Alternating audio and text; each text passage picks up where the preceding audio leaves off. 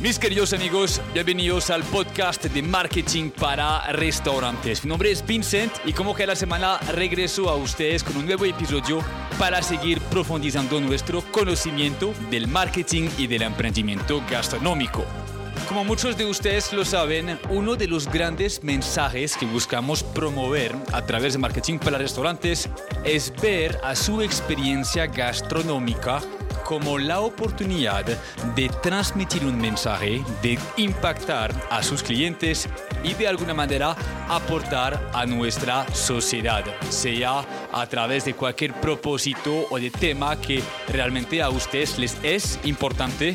Queremos invitarles a que ustedes aprendan a disociarse en el mercado gastronómico escogiendo un tema que les es muy importante y que quieren poner sobre la mesa.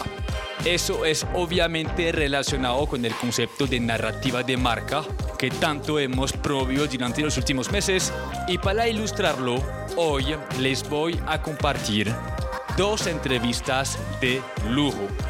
Hace poco tuvimos la oportunidad de acompañar a nuestro amigo Pedro Fernández, que ustedes conocen como The Chef is Back, eh, a la finca de Resvolución, donde fuimos a conocer a Juan Pablo Acosta, su fundador, que nos introdujo al concepto de ganadería generativa y que termina siendo un elemento muy importante hoy en día en nuestra sociedad, en nuestra manera de producir alimento, para demostrar que es posible producir y emprender responsablemente, pero al mismo tiempo ser rentable. Si les hablo de todo eso es porque Resvolución es uno de los aliados que están aportando a la Pau Hill Burger, la hamburguesa participante del Burger Master 2023, elaborado por Pedro, pero también su café, eh, All Day Café, que se ubica en el Perpetuo Socorro aquí en Medellín que aparte de ofrecer una muy buena experiencia gastronómica, también viene llena de sentido. Hoy van a descubrir el trasfondo de esa hamburguesa, por qué fue elaborada, por qué se llama Pau Hill Burger. Se darán cuenta que va conectada con un ave que está actualmente en vía de extinción aquí en Colombia y que tenemos obviamente que proteger a través de nuestras acciones, pero también de nuestro consumo consciente.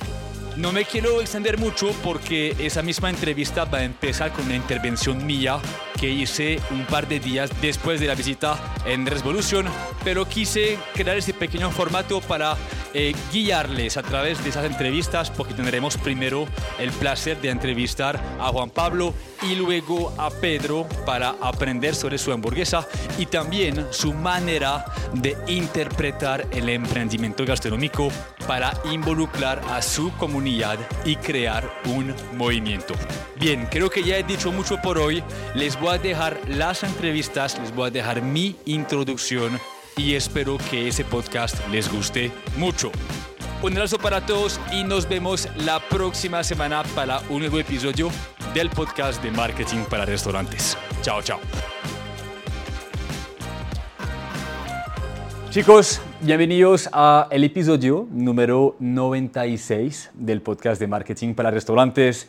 Como se pueden dar cuenta, eh, hoy hacemos las cosas de manera diferente por varias razones, pero una de ellas, antes de explicarles el tema de hoy, em, es el hecho que durante los últimos meses hemos intentado devolver esa experiencia de podcast un poquito más eh, personal o interpersonal, donde ustedes pueden eh, ver la misma entrevista a través del canal de YouTube. Y esta es una pequeña invitación para quienes están acostumbrados a escucharnos desde Spotify o cualquier otra plataforma eh, de, audio, de también suscribirse al canal de YouTube de marketing para restaurantes, para vernos, para comentar, para seguirnos, porque aparte de las entrevistas, en un par de meses vamos también a agregar más valor a través de otros contenidos que espero les sea muy útil. Dicho todo lo anterior, les voy a explicar por qué este episodio número 96 es tan importante y por qué lo consideramos como eh, un episodio edición especial. Ah, hace muy poco con Baker, eh, nuestro compañero de trabajo, quien se encarga de todo el tema de, contenido, de, grabación, de edición.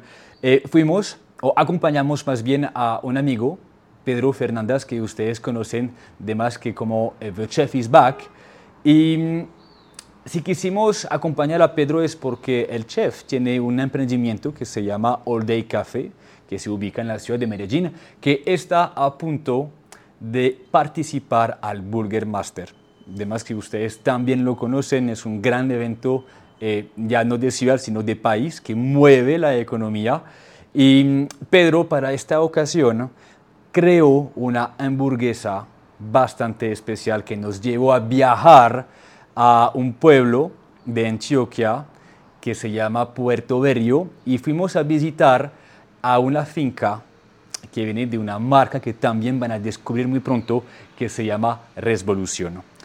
Y mm, si quisimos acompañar toda esta actividad es porque tanto la colaboración que está ocurriendo entre The Chef is Back, entre All Day Café y Resvolución y otros proveedores, se darán cuenta enseguida, eh, va conectado con varios temas que en marketing para restaurantes ponemos siempre sobre la mesa. Hay el tema de narrativa de marca, se darán cuenta enseguida, esta iniciativa está llena de historia, llena de intenciones, eh, pero también vamos a hablar de un tema que aquí nos emociona mucho, que es el capitalismo consciente, sostenible.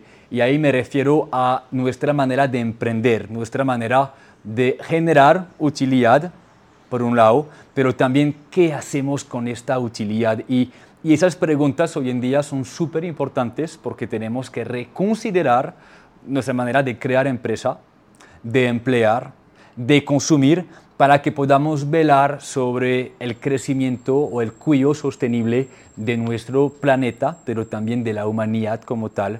Y son temas que vamos a abordar de aquí en adelante eh, con el podcast, pero también a través de esta experiencia. ¿sí? Si ustedes escuchan patas en el piso es porque Chloe, nuestra otra compañera de trabajo, acaba de salir de la cama. Ahora se la presentamos. Bien, entonces... Eh, todo lo que les estoy diciendo hoy es muy importante. Sí, yo creo que marketing para restaurantes, aparte de querer educarlos, de, exponer la vida de empresarios, de marcas exitosas, tiene también ese trasfondo de, de emprender con conciencia, con responsabilidad, de generar valor. Y todo eso nace desde definir un propósito muy claro con su emprendimiento, que en muchas ocasiones ustedes han eh, escuchado ese concepto de narrativa de marca que hablamos mucho en el podcast, en los libros, en nuestro curso virtual, en capacitaciones, que es nada más y nada menos que un concepto que les va a ayudar a ustedes a crear una historia única y que va a guiar toda su actividad comercial. Se darán cuenta hoy que esa narrativa es precisamente lo que unió a, a Pedro y a Resvolución y a otras marcas para juntos responsabilizarse por un problema y crear un movimiento. Y eso es muy importante porque la narrativa, cuando la tienen definida, les va a llevar a crear, pueden ser productos, pueden ser experiencias, pueden ser cualquier cosa que se relaciona con la gastronomía eh, y ver también en la comida una oportunidad para transmitir mensajes, para generar emociones, para crear un sentido de pertenencia y concientizar a las personas. Y eso es el gran valor que van a encontrar a través de esa entrevista que creo yo está em, como uniendo todos los puntos que tenemos que tomar en cuenta hoy en día para eh, competir sosteniblemente en el sector gastronómico, diferenciarnos, eh, mantenernos proactivos, generar valor constantemente a la comunidad, pero también a nuestra, pues, nuestros propios colaboradores, su propio ecosistema, el planeta, etcétera. Es por esa razón que esa entrevista hoy tiene en realidad dos invitados. Vamos a empezar primero con Juan Pablo de Resvolución que nos va a explicar eh, de qué trata su empresa, cómo es que él quiso ir a, creo que a contra la corriente, ¿sí? del, del sentido contrario a lo que hace la ganadería tradicional y cómo es que eso se refleja en beneficios para el consumidor para nuestra tierra, sí, el planeta Tierra, eh, para su bosque, sus animales, pero también para la misma empresa y su rentabilidad. Para luego migrar a esa colaboración que va a ocurrir entre All Day Café y varios proveedores, tomando esta vez el ejemplo de Revolución y entender muy bien el cuento que acompaña la creación del Burger Master, ¿sí? esta hamburguesa llamémosla la edición limitada, que viene acompañada de un cuento muy interesante, que es la protección de un ave en, en de extinción aquí en Colombia, en Antioquia, em, y cómo es que esa hamburguesa tiene la intención de protegerla, de aportar a los bosques nativos de Colombia y empezar a concientizar los consumidores eh, frente a esas dinámicas que están pasando en el campo colombiano.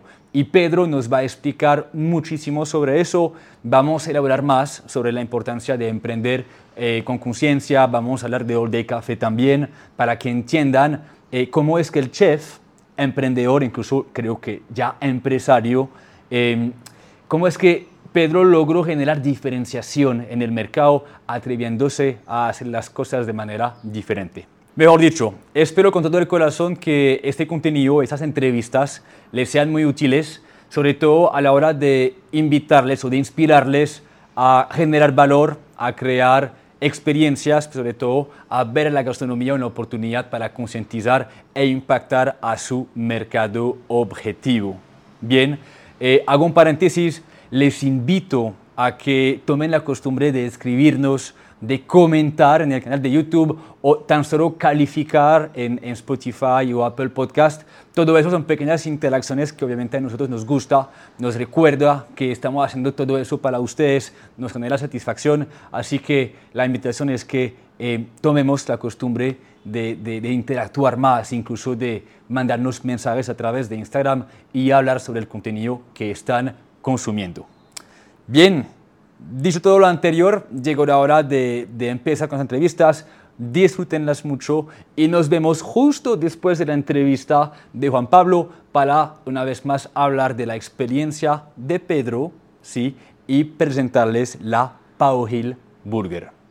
Juanpa, antes que todo, gracias eh, por recibirnos aquí en Puerto Berrío, eh, en Antioquia, eh, en, la finca de Revolución, para aprender de, de ti, de tu empresa y sobre todo del impacto que yo creo y estoy seguro están teniendo en el mundo, uno de la gastronomía, dos de la ganadería. Em, hoy tocaremos un tema que creo yo es extremadamente importante, que se relaciona con eh, la importancia de producir alimentos responsablemente. Y cuando hablo de, de responsabilidad, hablo del consumidor, hablo del trabajador, del medio ambiente, del mismo animal. Y yo creo que tenemos que acostumbrarnos a poner las empresas que hacen las cosas bien, ¿sí? a vista de las personas, como aquí en el podcast, para que aprendamos de ustedes, para que logremos generar lo que se llama una conciencia colectiva para que todos podamos obrar en pro de un mejor futuro. Entonces, eh, no hay mejor momento que pues, para hablar de, de resolución de lo que tú haces con tu empresa. Nos encantaría saber primero quién eres, pero también eh, qué es Revolución, hacer un debate y qué les hace a ustedes tan valiosos hoy en día en el mundo del campo, pero también de, la comida. Cuéntame todo, ¿quién es, quién es Juan Pablo? Bueno, bien, muchas gracias pues por, por tenerme aquí en este espacio. Eh, yo soy un administrador de empresas, ¿cierto? Empezamos desde hace muchísimos años en el tema de ganadería y empezamos a ver una problemática en ese tema de ganadería, ¿cierto? Digamos que Colombia tiene unos recursos increíbles naturales y en esos temas de producción y de ganadería, como tenemos esos recursos tan abundantes, pensamos que son ilimitados, ¿sí? Nosotros empezamos a identificar que no eran ilimitados precisamente porque el recurso más importante de esta empresa es el suelo y ese suelo se va agotando a medida que va teniendo una, una ganadería que no es con las prácticas adecuadas. ¿Y qué significa eso? Es el sobrepastoreo, es tener unos animales constantes en un potrero, es no hacer el movimiento de ese ganado eh, para generar los ciclos naturales de ese suelo y poder acomodar como ese, ese ciclo de vida y ese recorrido de la vida donde el ganado va comiendo en una, en una pastura, va pasando a otro potrero, ¿cierto? Después de que se come esta pastura pasa a otro potrero, de ahí la que quedó se va regenerando, porque porque el animal tiene unos cuatro estómagos que son súper poderosos, llenos de bacterias, y eso le devuelve al ambiente todo lo que se consumió de ese pasto en una forma enriquecida, ¿cierto? Entonces nosotros entendimos eso hace mucho tiempo, eh, digamos que lo estudiamos de muchas formas, con drones, mirando los suelos, mirando la cantidad de microorganismos que tiene el suelo, haciéndole análisis, bromatológicos, que es del pasto, bueno, en fin, una cantidad y una serie de, análisis. Y ahí entendimos cómo iba siendo la mejor forma de hacer ganadería y cómo íbamos regenerando pues, el planeta como tal. Porque acompañado de eso viene el agua, vienen los animales, viene la biodiversidad, o sea, viene una cantidad de cosas que es lo que hoy estamos viendo aquí en esta finca que tenemos muchas especies en peligro crítico y nosotros las protegemos a través de la ganadería. Entonces, no es que hacer ganadería sea malo, sino cómo la hacemos. Y en realidad el gran detonante es el humano de cómo hace la ganadería, no la vaca.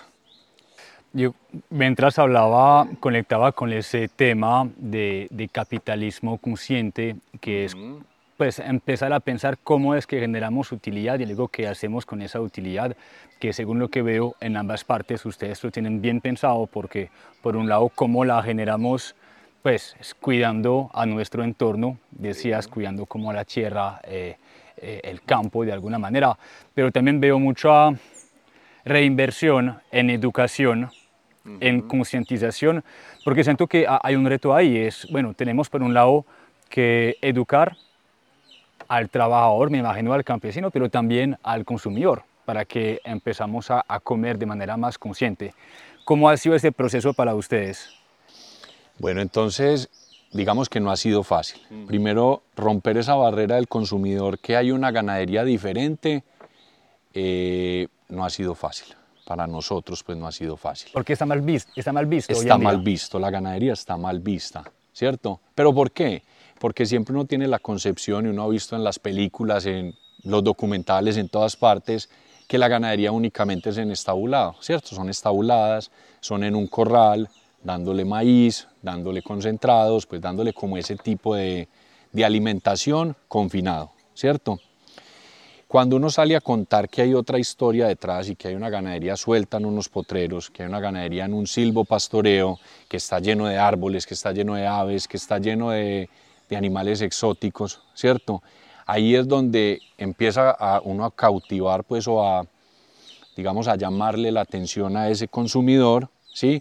Para que venga a nosotros. Como nosotros verticalizamos toda la cadena desde la cría hasta el final del ejercicio llegamos a los anaqueles, llegamos a los restaurantes, llegamos al consumidor final, digamos que ese es un esfuerzo grande que hacemos como empresa para poder, digamos, enseñar lo que nosotros estamos haciendo o mostrarlo por lo menos. Y en la otra, en la otra versión, que es los que producen, o sea, eh, son los trabajadores, el campesino, el ganadero, ¿sí? Nosotros qué hacemos? Hacemos capacitaciones constantes con profesionales, con veterinarios, con agrónomos, eh, traemos pues de la empresa también gente que les enseña un poquitico de finanzas, ¿sí? Para que esa persona no venga haciendo lo que venían haciendo hace 150 años en ganadería o ganadería tradicional, ¿sí? y la pasen a una ganadería consciente con el medio ambiente, que no hay un problema si hay una mata que no está en su lugar, eso no es ningún problema, antes eso es benéfico para las abejas, para los animales, para el ecosistema, que de pronto se ve menos bonito, sí, es probable que se vea menos bonito, ¿cierto? Pero es mucho más productivo, tanto para el ambiente como para el animal, como para la producción en sí de la, del tipo de producción que nosotros manejamos. Entonces, entiendo bien, en lugar de, de, pelar todo el terreno, lo que queremos hacer es mantener una vegetación que de pronto para un, un ojo promedio de persona que hace ganadería, pues es mejor tener nada más que, que hierba, un espacio de sombra y agua, mientras que ustedes dejen que la misma naturaleza haga su trabajo y que la vaca escoja lo que tiene que comer. Exactamente bien, porque mira, hay una cosa súper importante en ganadería y es lo siguiente, es no dejar descubierto el suelo. O sea, ya está mostrado científicamente, en Brasil ya se hicieron unos estudios de captura de carbono, aquí hemos hecho estudios de captura de carbono, ¿cierto? Cuando el suelo queda totalmente desnudo, ahí es que hay ese impacto ambiental, ahí es que hay esa huella de carbono que es negativa para el medio ambiente. Pero cuando ese suelo tiene cobertura, puede ser de malezas, puede ser de, de pasturas, puede ser de cualquier tipo de forraje y está cubierto ese suelo, ahí es donde identificamos que hay esa captura de carbono. Y adicional, para los animales, no es un monocultivo, ¿cierto? Que simplemente van a ir a consumir una gramínea, sino que pueden comer muchas cosas, pueden ramonear de un árbol, pueden ramonear de o pueden comer proteínas de las leguminosas, más la fibra de la pastura, entonces digamos que tiene una biodiversidad que hace que ese rumen, si está sano, el animal también lo transfiera y esté sano. Y se traduce en mayor calidad, mayor peso, un mejor, un mejor producto al final. Sí, por el bienestar animal y porque el animal tiene mejor comida, ¿cierto? Ahorita lo fuimos, lo miramos, le tomaste unas fotos y vimos la condición corporal de esos animales, ¿cierto? ¿Por qué? Porque tiene mucha más, mucha más cantidad de forraje y mucha más calidad de forraje, porque ese tipo de plantas aportan muchos, muchos nutrientes. Veo otro reto, es que, bueno, un productor promedio de, de ganadería es un proveedor, más no necesariamente una marca. Y, ya entrar es evolución como marca, que, que siento también tiene un peso de cara al restaurador o a los emprendedores que em, pueden colaborar con ustedes. Ya llegan como, sea, dejan de ser, creo yo, un proveedor, sino como un aliado que viene con su mensaje, que viene con su narrativa, lo llevamos así en marketing para restaurantes, con un propósito, con unas creencias, y donde el mejor canal para educar termina siendo, por ejemplo, el restaurante con el cual pueden colaborar o simplemente pues, eh, proveer. ¿Qué ha sido esa relación entre personas y emprendedores y ustedes? ¿Qué ha sido la conversación para incluso, me imagino, inculcarlos esas creencias y hacer que lleguen a la mesa también? Bueno, bien, ahí digamos que hay un componente importante y es las cifras estadísticas muestran que cada vez el consumidor busca productos sostenibles, buscan productos que no deterioren el medio ambiente, digamos que buscan productos que también en el campo social tengan pues como, como algún impacto social, ¿cierto? Entonces nosotros con nuestra producción le transferimos a ese restaurante, ¿sí? O digamos en ese anaquel, transferimos toda esa propuesta de valor de sostenibilidad, que no es únicamente sostenibilidad ambiental, sino que tiene varias, pues varias secuencias, porque existe sostenibilidad ambiental, sostenibilidad en el personal que trabaja, eh, bueno, en fin, es un campo muy amplio. Nosotros le trasladamos todo eso desde nuestra producción a ese restaurante y nos volvemos un aliado, porque él es el que llega a ese consumidor final, el que está detrás mostrándole el producto. Entonces nosotros hacemos esa alianza precisamente para que él se beneficie, nosotros nos beneficiamos y el consumidor final se beneficia al final. ¿Por qué? Porque está, está consumiendo un producto consciente, está consumiendo un producto sostenible, que al final de la cadena lo que está haciendo es protegiendo todo lo que, pues toda su creencia, que es lo que hoy estamos viendo en ese consumidor y lo que están mostrando las estadísticas. Ah, hablamos del consumidor. Yo, yo siento que mm, hacer que las personas quieran pagar un, producto de mayor valor. Eh, muchas veces puede frenar como la compra, pero al mismo tiempo me comentaste hace unos segundos que, em, bueno, al parecer el, consumidor se está volviendo más consciente frente a lo que está comiendo y está, al parecer, dispuesto a consumir o a pagar más por un producto, llamémoslo consciente. ¿Qué, ¿Qué nos puedes decir de eso? Bueno, nosotros hemos visto que el consumidor hoy está dispuesto a consumir menos, eh, sí, a consumir menos, pagar un poco más y un diferencial, pero con, con unos atributos mayores del producto, ¿cierto? Y eso es lo que nosotros vemos en nuestra marca. ¿sí? En Revolución vemos eso, que el consumidor no es ese consumidor que va y consume exagerado, es un consumidor muy consciente, muy moderado, ¿sí? que mira las porciones, que, que digamos es es un consumidor que le gusta mucho lo que nosotros hacemos acá y por eso está dispuesto a pagar un poquito más y un diferencial. ¿sí? Y como nuestra propuesta de valor va hasta el final, de ser conscientes hasta el final, es entregar un producto ya listo, porcionado, eh, organizado, ¿cierto? Para que simplemente sea, pues, cocinarlo y estar listo. Entonces, digamos que ahí no hay desperdicio de nada, porque cuando tú llegas con un producto con una carne, tú lo primero que empiezas es a quitarle pedacitos, el de nosotros ya llega totalmente listo. Entonces eso es lo que hemos identificado en nuestro consumidor.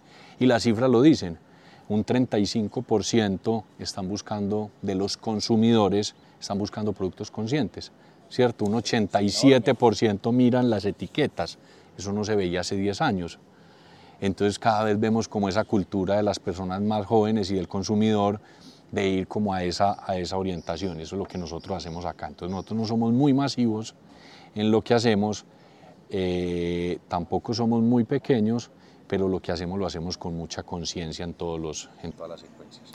¿Crees que tiene que ver mucho con las nuevas generaciones? Eh, em, estamos viendo, pues siento que nuestra generación millennial, centennials, estamos un poquito pagando las consecuencias del sobreconsumo de nuestros papás, de generaciones anteriores, que de pronto producieron y a la vez consumieron de manera un poquito insostenible. ¿sí? y, y, hoy en los hogares, en la escuela, en las redes sociales, en diferentes eh, medios, estamos encontrando conversaciones sobre la importancia de ser conscientes y, y cuidar eso.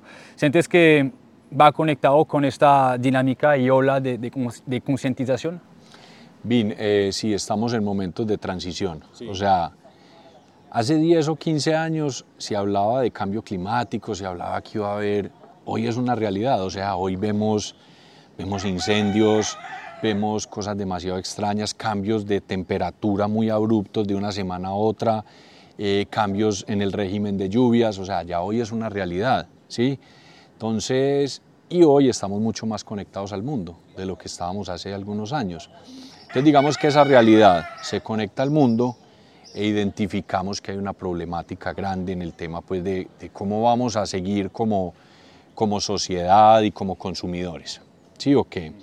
Entonces, evidenciando todo eso en ese cambio generacional y en ese cambio o en esa transición que nosotros estamos viendo, vemos que se puede hacer en muchos productos. Entonces, por decir en España, vemos productos o cultivos de oliva, ¿sí? donde vemos que es mezclado de ovejas y donde hay en realidad un tema regenerativo de por medio. ¿sí? Vemos también cultivos de mango, vemos muchos cultivos que son, eh, eh, digamos, producciones entre frutas o verduras, ¿sí? donde está mezclado con los animales, donde ahí se vuelve como una sinergia todo este tipo de producción. ¿Listo? Entonces, esa transición o esa generación, ese cambio de generaciones, como ya tiene tan a la mano y puede ver tan de, tan de cerca lo que pasa, quieren consumir ese tipo de productos y quieren montarse en esa ola. Entonces, es, digamos que un estilo de vida o es un movimiento, ¿sí? que nosotros eh, somos promotores y fuimos, digamos, pioneros en esos movimientos aquí en Colombia, donde nosotros en realidad con, con lo que hacemos lo que queremos es que, que la gente se sume, o sea, que no solamente consuma porque es un producto X y porque me gusta, sino venga que nosotros estamos haciendo parte de, algo más grande, de un propósito mayor. Ahí rescato dos cosas. Uno, que uno puede aportar consumiendo, que es ganamos todos. Lo segundo es que, según lo que dices, es, este modelo que estamos hablando no se aplica únicamente a Puerto Berrío, Antioquia ni Colombia, sino es algo de todo el planeta, de, de todo el mundo, eh, deberíamos estar ya aplicando a diferentes niveles según el producto, según la región, etc. Pero también siento que eso a fin de cuentas es volver a, a cuidar nuestro planeta. O sea, la, la, solución puede parecer muy, muy sencilla, es compleja a la hora de hablar de rentabilidad y de negocios, pero es volver a lo básico y cuidar nuestra tierra. Exactamente. Es volver a hace 200 o 300 años, a cómo funcionaba la humanidad hace 300 años que no teníamos todos estos problemas climáticos.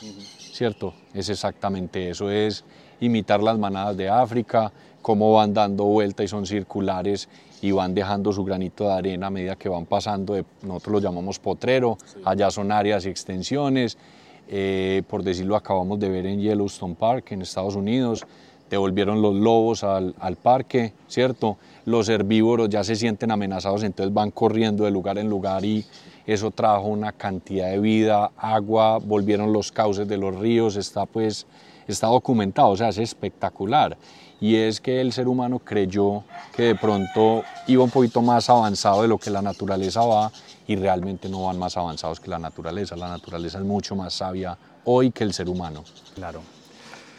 Ahorita mencionabas esto del, jaguar, del, tiburón, de los lobos también. Eh, ¿Pudieses de punto explicarnos eh, el rol que juegan dentro del ecosistema y aplicándolo también a, ustedes aquí en esta, en esta misma finca de territorio? Bueno, imagínate bien que, digamos, estos son piezas claves del ecosistema, sí. ¿cierto? Entonces son depredadores o, son, o infligen miedo en alguna manada. Entonces cuando se inflige ese miedo, por decir pasa con los tiburones, ¿cierto? Los tiburones cuando ya no están en un hábitat, las tortugas llegan a consumir toda la, vegetación que tiene el lecho marino y hacen un sobrepastoreo. ¿cierto? Entonces consumen y consumen y consumen hasta que se muere la planta. Lo mismo pasa en cualquier tipo de planta. Si tú la arrancas y la arrancas y la arrancas y la arrancas, se murió, ¿cierto? Es como una flor como cualquier otra. Listo, cuando aparecen este, esta especie clave que es el tiburón en este caso, ¿cierto? Van y atacan, pues o van y hacen presencia en ese territorio, hacen que las tortugas se estén moviendo por varios territorios y ahí hace que otra vez vuelva la vida a tener como su ciclo. Lo mismo pasa con los lobos, lo mismo pasa con los tigres, con los mamíferos pues, que son depredadores en África y lo mismo pasa con el humano en ganadería. ¿Cierto? El humano controla el ganado y lo va pasando para que no haya sobrepastoreo, de potrero en potrero, y así es que se genera el ciclo de la vida. Y esa es la ganadería regenerativa. Aquí, ¿cómo se aplicaría en el, territorio territorio de, de, resolución, porque también cuentan con algunos bosques bastante importantes, protegidos. ¿Qué, pasa aquí alrededor de la finca? Bueno, entonces está separado el área de producción, que somos una reserva en producción, al área de protección, ¿cierto? Están delimitados pues por, por, por alambres de púa, por todo, y de ahí están los potreros. Cada potrero tiene su manada de 50 a 100 animales, donde van pasando más o menos en 10 a 15 potreros. Están 40 días en esos, pues para llegar al potrero inicial, ¿sí? y dan la vuelta por esos mismos potreros. Cuando llegan a ese potrero inicial, otra vez el pasto está muy alto, eh, la vegetación está muy alta, el ecosistema está sano y eso hace que lleguen los insectos, o sea, todo parte de ahí como de ese, de ese ciclo pues, de ganadería que nosotros hacemos. Que con otro, pues que si no hubiera la ganadería no pasaría. ¿Por qué? Porque la vegetación se oxida, porque el suelo tiene sus procesos también importantes con la ganadería. Entonces digamos que no es hacerlo eh, muy intensivo, pero tampoco muy extensivo. O sea, nosotros manejamos unas, una coherencia en ese tipo de producción. Muy bien. ¡Wow! Me, emociona, me, creo que es una dosis de esperanza dentro de, de, un mundo que va muy acelerado y como dijiste, de pronto va más rápido que la misma que el mismo planeta Tierra y tenemos que desacelerar y empezar a, a ser más conscientes. Eh, hoy estamos aquí también con, con Pedro Fernández de, de, de Chef is Back y de All Day Café y estamos a punto de lanzar una hamburguesa para el Burger Master y usted es una marca aliada, colaboradora que entra también con su proteína. ¿Qué, qué nos puedes contar sobre esa dinámica y, y por qué colaborar con, con Pedro? Bueno, Pedro siempre ha sido una persona muy digamos que ha ido mucho más allá en los productos que él utiliza, ¿cierto? Entonces vemos que le encanta Revolución por su tema de sostenibilidad. Entonces nos sentamos Pedro y yo un día eh, y dijimos, hombre, queremos hacer pues un real impacto y juntar las dos marcas para crear una hamburguesa diferente a lo que se ha visto en el mundo, ¿cierto? Y tiene un propósito muy bonito y es que acá en este bosque tenemos un ave que está en peligro crítico, es el paujil, nosotros la protegemos, ¿cierto? Hay una ONG que nos ayuda a protegerla y queremos a través de esa hamburguesa proteger esa ave. Y vamos a salir en el Burger Master, donde los ingredientes son, digamos, conscientes, tiene la carne de revolución, tiene un chef como Pedro Fernández y vamos a salir en un evento muy masivo para contar lo que está pasando con ese paujil, ¿cierto? Que es el paujil de pico azul, está en peligro crítico, eh, pues es una ave extraordinaria y es un bioindicador de los ecosistemas. Una vez más nos damos cuenta del rol que la misma colaboración termina teniendo en el mercado, que es concientizar y educar a las personas a través de una experiencia gastronómica. Pero es ahí que tenemos que conectar con las personas correctas que le creen a ese cuento y que quieren aprovechar de él para generar valor. Ah, hay un concepto en, en marketing para restaurantes que ponemos mucho sobre la mesa, es la importancia de competir agregándole un cuento al producto, una historia que precisamente va a transmitir, en ese caso, eh, esta, esta iniciativa de ustedes y que también motiva al consumidor, uno, al consumir y dos, a pagar un mayor precio para eso. Entonces es un excelente ejemplo de cómo es que un restaurador que cree en esa dinámica puede colaborar con su proveedor para crear experiencias y impactar positivamente el consumidor y el planeta. De acuerdo. Wow. Pues yo, yo quedo muy contento con esa entrevista. Yo me gustaría que nos contaras cómo podemos hacer para comunicarnos con, con Resolución. Si yo, Vincent, tengo mi restaurante, eh, creo que conectemos. ¿Qué es la mejor manera de hacerlo eh, con, con Resolución? Bueno, bien, eh, mira, nosotros pues tenemos todos los medios, tenemos pues todas las redes sociales, nuestro e-commerce, sí, nuestro e-commerce pues es, es bastante robusto, hacemos pues una atención al público digamos que nosotros también manejamos el, el segmento como un distribuidor Oreca, ¿cierto? Tenemos el área comercial, el área comercial se comunica, miramos cuáles son las necesidades de ese restaurante, nosotros tenemos pues unos, unos cortes específicos diseñados pues muy a la medida de nuestra compañía y hacemos esa colaboración con el restaurante, pues que en este momento estamos en Bogotá y en Medellín con varios restaurantes trabajando, ¿cierto? Ahora como lo vamos a hacer pues con la hamburguesa con Pedro Fernández, también lo hacemos pues con otras, con otras marcas y demás. ¿Esa colaboración es la única con la cual entran como aliado o, con, ese, sí, con, e, con, esa responsabilidad medioambiental y social? Ajá, sí, sí. en, esta, en esta colaboración que estamos haciendo de esta hamburguesa, entramos pues muy compenetrados los dos a hacer la hamburguesa en conjunto o sea, inclusive con ingredientes de la zona como el mortiño, eh, con la carne pues de nosotros, entonces como dándole un poquito ese componente de dónde está habitando el paujil y demás. Muy bien. Últimas palabras. Si pues te van a escuchar cientos o miles de personas en el podcast, si les quieres transmitir un mensaje, ¿qué sería? De, de punto de emprendedor a emprendedor, ¿qué les quieres que a la comunidad? Bueno, eh, esto es muy importante, hombre. Todos piensan que emprender es muy fácil y todos ven el final del resultado cuando uno ya está en esa góndola, cuando uno ya está en ese restaurante, cuando uno ya desarrolla un producto, una marca. Eh, en realidad es que hay que persistir, o sea, así hayan momentos difíciles, porque todas las compañías tienen, hay que persistir, hay que seguir adelante y hay que, uno no puede traicionar su propósito inicial, o sea, que porque resultó esto, voy por este camino, no. De pronto hay unas variaciones, pero la meta uno siempre la tiene que buscar y perseguir y llegar hasta el final de esa meta. Hay que ser terco y flexible al mismo tiempo. Terco y flexible al mismo tiempo, exactamente, pero siempre sabiendo cuál es el norte. Que tú has tenido personas que te han, pues, me imagino que al crecer, que de pronto no le creían al proyecto, a este modelo y, comprobar eso debió haber, sido, debió haber sido una lucha, ¿cierto? Exactamente. Sí. Muy bien, pues Juan, te, agradezco por tu tiempo, por tu hospitalidad. Eh, publicaremos el podcast en un par de semanas para que las personas lo puedan ver y escuchar. Y aquí está Marketing para Restaurantes cuando lo necesitas para hablar de eso. ¿Listo? Muchas gracias, Vin. A ti, mi hermano. Muchas gracias. Gracias. Bueno, después de la entrevista de Juan Pablo, estamos ahora de regreso con Chloe, nuestra eh, encargada de recursos psicológicos de la empresa. Eh, y antes de pasar a la entrevista de Pedro, quería volver a, tocar un tema que Juan Pablo nos mencionó durante eh, este encuentro. Chicos, una de nuestras responsabilidades como emprendedores con propósito es desmitificar la idea que ser responsable y consciente no es ser rentable. Al contrario, ¿sí? creo que hoy descubrimos que cuando empezamos a responsabilizarnos por nuestro entorno, por nuestros productos, nuestro consumidor, incluso nuestros colaboradores, las cosas van mucho mejor y son mucho más sostenibles.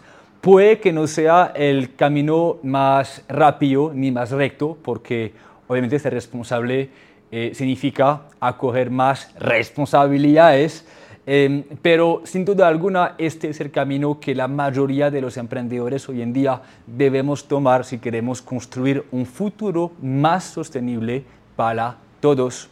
Y ya conecto ahora con la entrevista de, de Pedro de All Day Café y de esta hamburguesa, la Pau Hill Burger, para que ustedes vean en esa iniciativa la oportunidad de también en el futuro crear algo similar. Y ahí me refiero a agregar un cuento a su producto, de involucrar a otras personas, a otras marcas, para que juntos puedan orar en pro de un objetivo compartido, una intención compartida y impactar positivamente a nuestro planeta.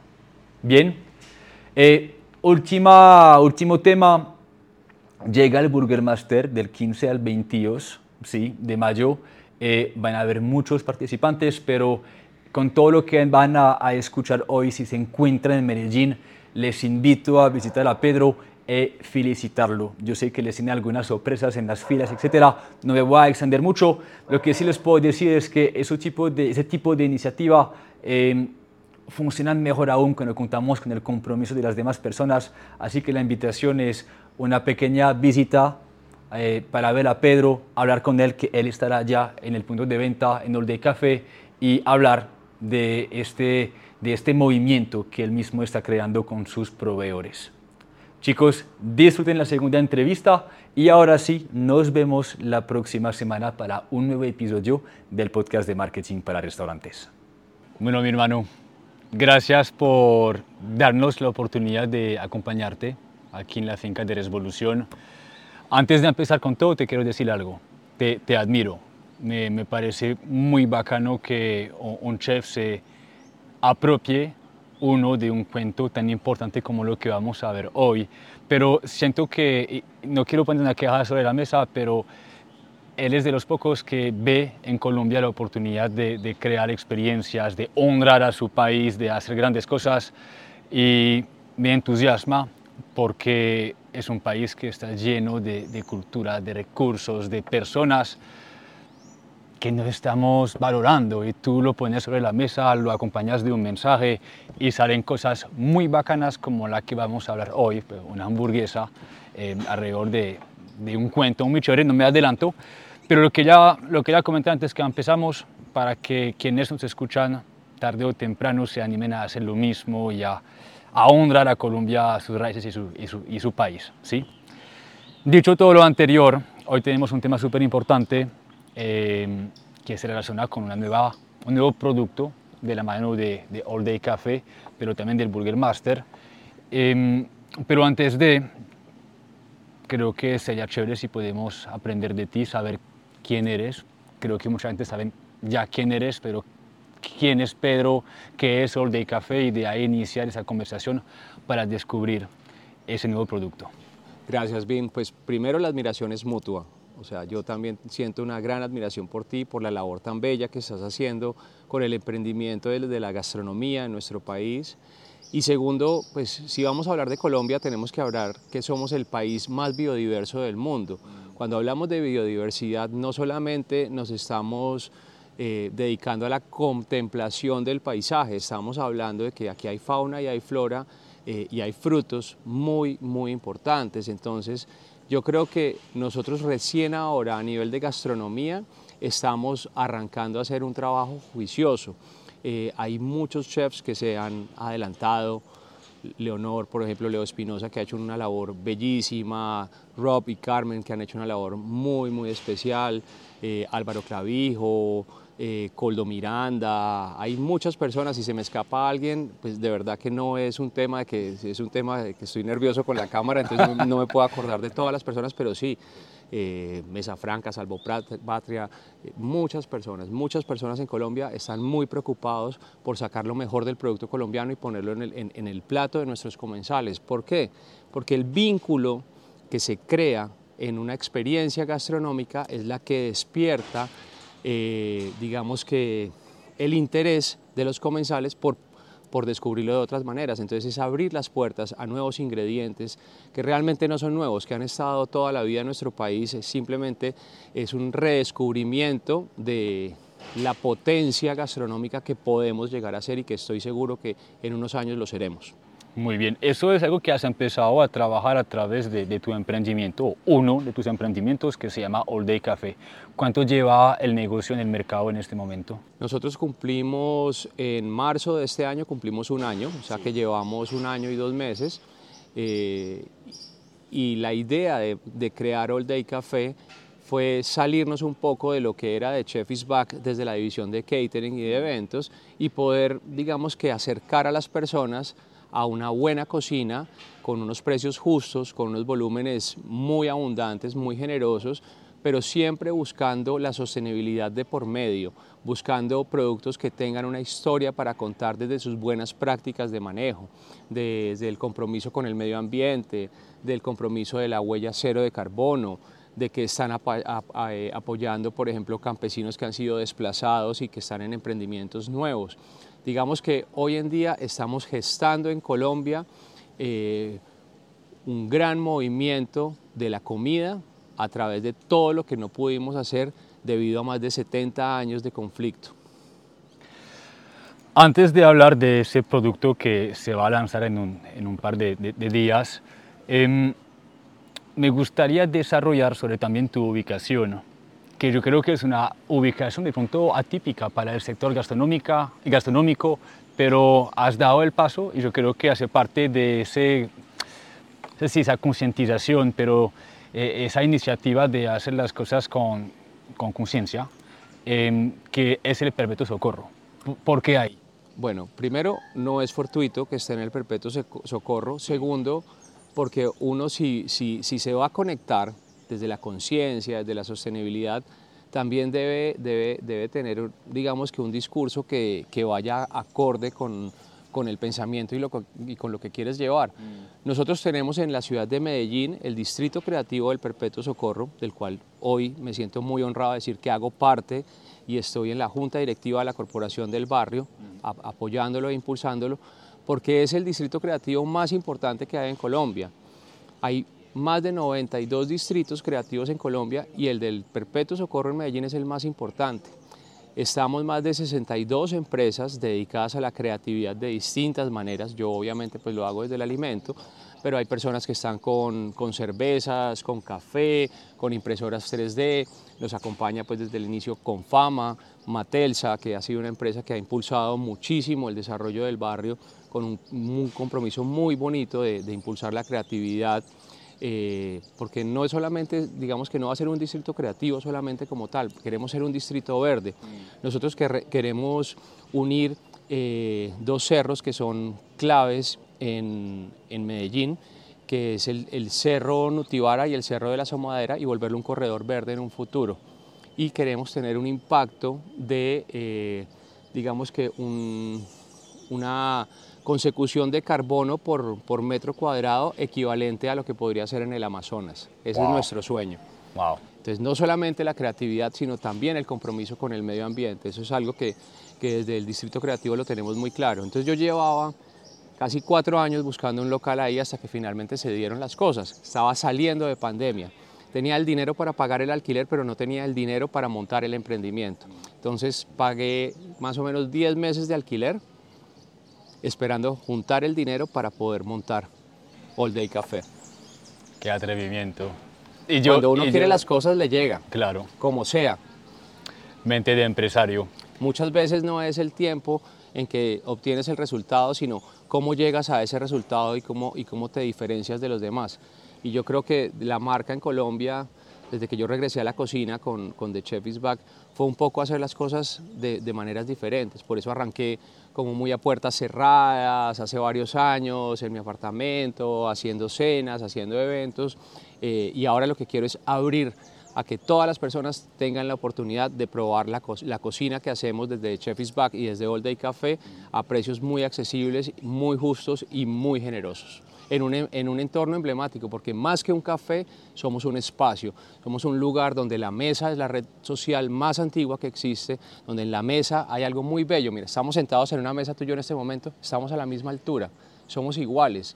no hay distinción de, de, género, no hay distinción de ideologías, no hay distinción, simplemente somos dos seres que nos encontramos a compartir una conversación y que eso pase en el café. Eh, desde la creatividad, desde las distintas personas que, nos visitan, ya empiezan a haber charlas, ya la gente nos está utilizando como un lugar para hablar de su emprendimiento, para hablar de eh, inteligencia emocional, para hacer, por ejemplo, en estos días vamos a hacer un tema con Ikebana, que es el arte de los arreglos florales japoneses, tenemos un club de lectura, entonces somos más que un café. A mí siempre me gusta pensar un poco más en grande, yo no, no, me, no me quedo con con un plato de comida. ¿Cómo ese plato de comida habla? Conectemos con ese hacer las cosas en grande porque llega el Burger Master y estamos acostumbrados a ver obviamente hamburgueserías que participan en el Burger Master, pero All Day Café no tiene como única propuesta la hamburguesa, incluso pues son reconocidos más por un brunch, una buena comida, pero burger no, no lo conectamos inmediatamente y yo te veo obviamente eh, los, los guantes puestos para llegar con una propuesta que va a hacer la diferencia que acabas de mencionar. ¿Qué te parece si desarrollamos sobre esto eh, de punto desde la problemática que estamos tratando de solucionar a través de este producto? Sí, ¿Sí? ¿te pues, parece bien? Pues mira, digamos que el, por qué, por qué, por qué eh, aplicamos a ser parte del Burger Master. Sí. Eh, yo llamé a Tulio y le dije, Tulio, eh, estoy en un lugar eh, donde no tenemos mucha visualización porque la gente, digamos que en la ciudad de Medellín y en todas, las, y en todas, las, en todas partes, se, se, va como acomodando a la facilidad. Entonces, si yo en el poblado me dedico más a la zona de Provenza, el poblado, Patio Bonito, Manila, o de pronto me voy a Envigado, de pronto me voy a Laureles, eh, y, y, la gente se le olvida que hay, que hay zonas nuevas, distritos nuevos súper interesantes. Y lo primero que me dijo Tulio fue, me dijo, mira, el Burger Master es una campaña de mercadeo, es un movimiento. Aquí no estamos hablando de quién es el que más hamburguesas vende, ni, ni es una campaña de mercadeo. Entonces, cuando yo, cuando él me dice eso, yo hice clic en mi cabeza y dije, esto es perfecto para lo que yo quiero hacer, dar a conocer. Entonces, va a ser la campaña de mercadeo de All Day Café para este año, pero yo no quiero limitarme a simplemente vender una hamburguesa yo quiero ser algo más que una hamburguesa, como siempre me sale el hámster ahí en la ruedita y empieza, y dije, hombre, yo tengo productos sostenibles, entonces tengo una ventaja, digamos que, que tengo conexión con el campo colombiano, con, con, buenos productores, con buenas prácticas de manejo, eh, y hablando con, con, Juan Pablo Acosta de Revolución, que es el, digamos que aliado y amigo en, en, el proyecto de, de Burger Master, eh, pues empezamos a hablar y me dice, hombre, tenemos una reserva acá en la zona de Berrío, donde acabamos de identificar huevos de paujil de pico azul. Eh, entonces le dije, ese es, vámonos por ahí. Entonces nuestra hamburguesa primero se llama Paujil, uh -huh. Paujil Burger. ¿Por qué? Porque está inspirada en el paujil de pico azul. ¿Y qué queremos hacer? Queremos ser más que una hamburguesa, queremos crear un movimiento, queremos crear conciencia, no solamente que la gente vaya y compre su hamburguesa y, y, se disfrute su hamburguesa y pues nos dé la puntuación que ojalá sea muy buena. Esperamos estar entre los primeros lugares, la competencia es grande, eh, digamos que en Medellín hay muy buen nivel de hamburguesas, eh, hay, hay, grupos increíbles y, y algo muy bello es la camaradería y el compañerismo que se, que, que, que se, ha, que se ha creado con, con esto del Burger Master. Todos son aliados y todos son amigos, es algo muy bonito. Entonces dije, vamos a montar un movimiento, vamos a salvar el paujil de pico azul. ¿Cómo lo vamos a salvar? Un porcentaje de la venta de cada hamburguesa va a ir destinada a que en la reserva natural que hay en Puerto Berrío, que toca parte de las fincas de Revolución, nosotros vamos a instalar guardianes. ¿Qué es un guardián? Un guardián es un dispositivo que reacciona ante el ruido. Entonces, cuando hacen un disparo, cuando prenden una motosierra, automáticamente va a llegar un, mensaje a un celular de las personas que están en la zona para identificar ese ruido y acercarse a prevenir cualquier daño dentro de la reserva forestal. Y segundo, vamos a crecer perdón, en diversidad de eh, las especies nativas para que el paujil pueda tener, seguir teniendo su sustento. Obviamente esto, es, esto de manera simbiótica afecta todo el entorno, digamos que un ecosistema eh, es tan bello porque desde el micelio que está abajo hasta todo lo que va surgiendo en vida alrededor, desde, desde la parte vegetal, desde la parte mineral, desde la parte de fauna, de flora, va enriqueciéndose de una manera para hacer un ecosistema, que es, un, es algo perfecto. Entonces queremos que ese ecosistema siga creciendo, ¿sí? pero también cuidándolo con estos guardianes para que no tengamos eh, daños dentro del ecosistema. Eso es lo que queremos hacer. Entonces vamos a aprovechar el Burger Master y Tulio, si algún día ves este video, eh, mi compromiso no va solamente con las hamburguesas y con la campaña de mercadeo tan linda que estás dándole para visibilizar a los, a los pequeños eh, restauranteros y que van creciendo a medida de, este, de, este, bello concurso, sino también para que sembremos un poquito de conciencia en este bello país que es Colombia. Sigamos desarrollando sobre eso de la sostenibilidad y ver a la cocina como un medio para transmitir mensajes, emociones en tiempos de incertidumbre económica con el planeta, el medio ambiente, etc. ¿Por qué crees es que es importante que los emprendedores eh, empiecen a repensar la manera, uno, de hacer rentabilidad, pero también de, saber qué hacer con esa rentabilidad, como lo que acabas de mencionar con este apoyo eh, a este bosque, a, a, este lugar? Entendiendo que para muchas personas eso no suena muy rentable, porque deberíamos empezar a tomarlo en cuenta y operar de esta manera? Digamos que cualquier emprendimiento, o sea, cualquier idea, no es que sea buena o mala, puede tener un problema más de ejecución. Sí. ¿sí? Y un, y un problema también de estructuración. Entonces yo creo que todas las ideas son buenas y como emprendedor todas son bien recibidas y, y, todas, por ejemplo, las escucho y si me llega algo lo comparto con mi grupo, lo hablamos, tratamos de desarrollarlo. Entonces más allá de, de, de si es una idea buena o mala es qué estoy haciendo y, y en qué momento estoy viviendo. Estoy viviendo un momento, yo a mis 51 años, donde crecí en el campo, he visto cómo se ha degradado el campo colombiano, ¿sí? he visto cómo hemos sufrido desde la violencia con el campo colombiano y hay un compromiso, hay un movimiento a nivel mundial de salvar el planeta. Entonces, yo no puedo hacer nada que no vaya acorde con el planeta, desde cualquier acción, oficio o emprendimiento que esté generando. Yo creo que este es un compromiso que debe estar, eh, digamos, lo que pactado desde el ser para cualquier cosa que yo quiera emprender. Si yo estoy en resonancia con mi, con mi planeta y estoy en resonancia con el medio ambiente, con el respeto que, que eso exige, no solamente eh, a los animales, a las plantas, a los seres, porque es que se nos olvida. Mira, por ejemplo, en el Perpetuo pasa mucha gente y hay muchos habitantes de calle y te garantizo que, y me salgo un poco del tema, te garantizo que muchas veces no es ni siquiera que le des dinero a esa persona o que le des un plato de comida. Muchas veces solamente necesitan cinco minutos que los escuchen, compartir. Entonces, si nosotros empezamos a pensar de esa manera, en una, en una manera de inclusión real de todo lo que nos afecta a nosotros como seres de este, este, espacio tan maravilloso que, tenemos como regalo que es la Tierra, pues las cosas se van a dar. Los números luego se van puliendo, ¿sí? porque además si tú quieres montar números en, un plan de negocios, pues tú ajustas el evita lo que quieras. El papel puede con todo. Pero las buenas ideas, con una ejecución, cuando hay responsabilidad, cuando hay compromiso, digamos que tienen una tendencia a que sean, a que sean, a que sean buenas y a que sean productivas y sean eficientes y sean rentables. Puede que no inmediatamente, porque son muchas horas de trabajo las que vas a tener que dedicarte, es mucho el tiempo, van a haber momentos donde vas a dudar y vas a decir que por qué carajo te metiste en eso y, vas a querer tirar la toalla, pero ese es el momento donde te tienes que acordar que estás yéndote a un bien superior que es el tuyo propio de beneficio económico, sino que estás tratando de hacer algo mucho más grande y ahí todo empieza a tener sentido. ¿Cómo sientes la, es la recepción del consumidor frente a ese tipo de propuestas? ¿Llama la atención? Sí, la gente se va conectando, la gente se va conectando, pero yo diría, hombre, tenemos que contar el discurso, tenemos que diferenciarnos, pero no deberíamos tenerlo que contar.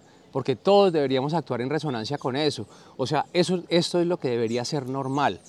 Por ejemplo, en el caso del que vamos a hablar hoy, una hamburguesa sostenible, pues, eso debería ser lo normal. Claro. Que nos responsabilicemos por nuestro planeta y prójimos también, a fin de cuentas. Sí, tú ves mucho, por ejemplo, ahora que estamos en movida con todo lo biodegradable.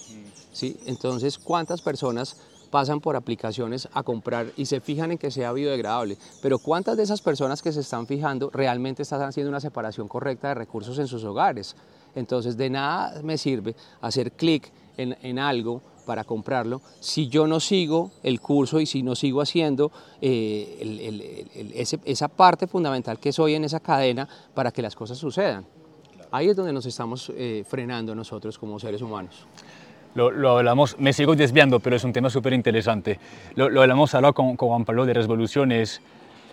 Es como si ahora para empezar a, para emprender bien tenemos que regresar a la base que es, bueno, el capitalismo es, es muy importante, saca gente de la pobreza, pero empecemos a, a repensar nuestra manera de hacer negocios, de relacionarnos con las personas, porque durante muchos años creo que la utilidad estaba sobre el bienestar del cliente, del trabajador, del colaborador, del mismo dueño del negocio. El bienestar era netamente económico. Era económico. Sí, nosotros salimos de una Segunda Guerra Mundial, viene una industrialización de los alimentos porque está, digamos que la industria está quebrada y hay que generar alimento para esa gran masa ¿sí? que, que, que, sucede después de la Segunda Guerra a nivel mundial y entonces empezamos con esa industrialización muy enfocada en, que en energía vamos a darle energía a nuestros trabajadores. Entonces, ¿dónde encontramos la energía? En el azúcar, en, en los carbohidratos, en las grasas saturadas,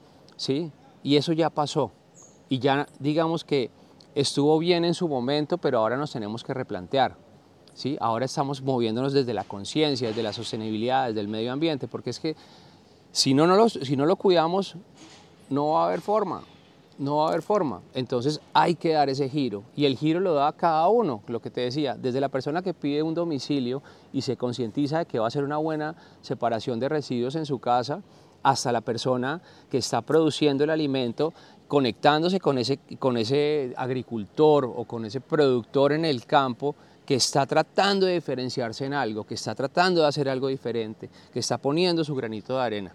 Y ahí es donde tenemos que empezar nosotros a hacer esas redes porque digamos que partimos hasta el 2018, el mundo giraba en una frecuencia que era en particular. ¿sí? Ahora estamos girando en frecuencias de conexión, de vínculo. Entonces, nada que tú hagas hoy en día, si no parte desde el vínculo, va a tener un efecto, eh, digámoslo que positivo. Hablemos de esos vínculos dentro del contexto Burger Master, porque tú entraste con la hamburguesa no solo como producto, sino también como alianza. Como movimiento y una alianza, sí. Y porque no estás solo, veo otras marcas que te acompañan al mismo tiempo, como Revolución, como Orobroy. Eh, eso también hace parte de esa red que acabas de mencionar, ¿cierto? Pues es que yo la hamburguesa solo no la puedo hacer, o sea, yo necesito primero encontrar los ingredientes, entonces tengo que buscar aliados. Voy a buscar alguien que tenga carne de ganadería regenerativa, ¿no es cierto?, con unos buenos procesos y unos buenos manejos como, como es Revolución Voy a hablar con Levito, que es capaz de producirme un pan de cereales ancestrales en masa madre, que ya estamos hablando de algo diferente. Voy a hablar con Catalán, que, tiene, por ejemplo, eh, todo un proceso donde en sus, en, sus granjas separan todo el, todo, el, todo el residuo de los animales para convertirlo en abono y todos los gases que se emiten se, se llevan a un biodigestor para producir energía. Entonces hay un sentimiento eh, que, genera un cambio. Luego viene Orobroy, que es una lechería de un gran amigo, que están en Fredonia, pero entonces ellos ¿qué están haciendo? Huella cero de carbono, están apuntando a hacer huella cero de carbono. Y vienen vegetales pues que son obviamente de procedencia orgánica, eh, entonces estamos haciendo algo que va en, digamos lo que va en, consecuencia con lo, con lo que queremos lograr, entonces obviamente no lo podía hacer solo como cuando me dicen, bueno, pero vas a sacar 6 mil, no, yo no voy a sacar 6 mil hamburguesas. Vamos. Vamos, todo el equipo. Cada persona, desde la persona que lava los platos, hasta la persona que sube el reel, hasta la persona que dirige la cocina, el que pica la cebolla, el que asa la carne, el que hace las papas, cada uno es una pieza fundamental. De Chef is Back solo, pues podemos hacer 10, 12 hamburguesas y ¿dónde estamos? Entonces esto es, esto es un trabajo en equipo, por eso es un movimiento. Y ese movimiento también, según lo que entendí, se extiende no solamente en el producto, sino también en la fila, ¿cierto? Hay algunas sorpresas Hombre, que vienen. vendrán cosas muy divertidas porque digamos que cuando hablé con Tulio, Tulio me dijo, hombre, de verdad aquí lo que importa es la fila, la gente que se toma el tiempo de ir hasta tu local a conocerte, que tiene que hacer una fila para comprar su hamburguesa, entonces, a esas personas hay que premiarlas, a esas personas hay que motivarlas, a esas personas hay que incentivarlas, a esas personas son, digamos, que son los espectadores de este show que estamos montando, entonces obviamente tenemos que hacer cosas distintas y vamos a proponer cosas muy divertidas. Qué nota. Ya, ya, ya conectando con los diferentes aliados y proveedores que mencionaste, tenemos una idea más o menos de los sabores, o no, de un poquito, no, no, todavía no. ¿Cuáles son los ingredientes del Pavo Hill? Pavo- pues de la, de la hamburguesa. Ok, el Pau Hill Burger, Pavo Hill Burger, sí. entonces pero- tiene pan de masa madre proveniente de cereales ancestrales, luego tenemos una carne 100% de ganadería regenerativa, tocineta de catalán, que viene con eh, todo el, el tema de buenas prácticas de sus granjas, vamos con un queso colby de, de Orobroy, eh, los vegetales orgánicos, vamos a tener pepinillos eh, hechos por nosotros, vamos a tener una salsa barbecue que la vamos a hacer con el mortiño, que además el mortiño es un fruto increíble porque digamos que en las ganaderías el mortiño es una maleza, entonces tienden a, a sacarlo, entonces lo que queremos es que la gente se reconecte con el mortiño, que además es uno de los frutos que, que consume el paujil. Y pues obviamente una mayonesa súper súper chévere que, que digamos que es el toque secreto, pero, pero realmente nos estamos yendo y vamos a terminar con un, con un pedazo de tocino ahumado encima como para ponerle un sello distintivo, pero la hamburguesa es una, es una burger muy clásica, la vas a probar ahora en sabores y, vas a ver que, que no nos estamos saliendo de las normas de lo que, porque esto es un concurso de hamburguesas al final del día, pues hay que hacer una buena hamburguesa y puedes hacer, no sé, inspirarte en el campo de hacer mil cosas, pero entonces te desvirtúas de lo que es la hamburguesa. Y eso es algo muy bonito que tiene que pensar uno cuando cocina. Hombre, voy a darle a conocer productos nuevos a las personas, pero hay un, hay, digamos que el, el sentido del gusto es un sentido adquirido. ¿Sí? Y cuando a ti te dicen hamburguesa, tú te conectas con unos sabores muy particulares. Y esa es la concepción, de, como cuando te dicen pizza, o cuando te dicen sushi, o cuando te dicen frijoles, tú te conectas con eso. Entonces, ¿cómo mantengo ese clasicismo utilizando ingredientes de muy buena procedencia? Muy bien. Del 15 al 22 de mayo, ¿cierto? Del Es la 15 al fecha. 22 de mayo. Vo- Vuelvo a conectar con el tema de sostenibilidad y toda esa dinámica. Cada vez que tenemos a alguien en el podcast, me gusta dejar el espacio para que puedan dar un mensaje a la comunidad de emprendedor a emprendedor. Si hubiese algo que les quieres comunicar a, nuestros oyentes, ¿qué, qué sería? Pues realmente que hagan las cosas con amor, que hagan las cosas con amor y que cuando se sientan vencidos que sigan adelante. Eh, es como cuando alguien está corriendo, uno va corriendo y cree que ya no tiene más energía para seguir corriendo, pero ahí está la mente, ahí está la mente que es la que, la que te va a permitir correr esa milla extra. Entonces, una cosa es ese esfuerzo físico eh, que vas a hacer para, para, para crear, para emprender, pero recuerda siempre que la mente va a ser tu peor enemigo, porque tú eres el peor enemigo de ti mismo. Entonces, siempre en consonancia y siempre en armonía, en armonía con lo que estás haciendo, para que tu mente también se reconecte con eso y en el momento en que la necesites te dé esa milla extra. Excelente consejo. Muy bien. Pedro, te quiero agradecer por, por todo una vez más. Eh, estaré en la fila. No te diré cuándo, pero estaré viviré la experiencia. Allá nos veremos, pero yo estaré todo el tiempo en la fila, ese va a ser mi trabajo. Muy bien. Muy bien. Lo que haremos es que esa misma semana publicaremos el podcast para que nuestros oyentes puedan entender la dinámica, que hagan parte ¿sí? de este movimiento eh, invitando a cada persona que nos siguen y que nos van a escuchar a, compartir las historias, a ir a probar la hamburguesa, pero aparte de probar la hamburguesa, también hablar de ella. Yo creo que es importante porque el mensaje es tan bueno como lo ves el ingrediente y lo tenemos que eh, involucrar dentro de, todo ese movimiento de dinámica. Ahí está la importancia del vínculo. Cada persona que compre una hamburguesa no solamente va a ir a disfrutar un excelente producto, sino que va a poner su granito de arena para que salvemos el Paujil de Pico Azul. Muy bien. Hermano, gracias por todo otra vez. Un abrazo. Me voy a cocinar para que pruebes la hamburguesa. Nos fuimos.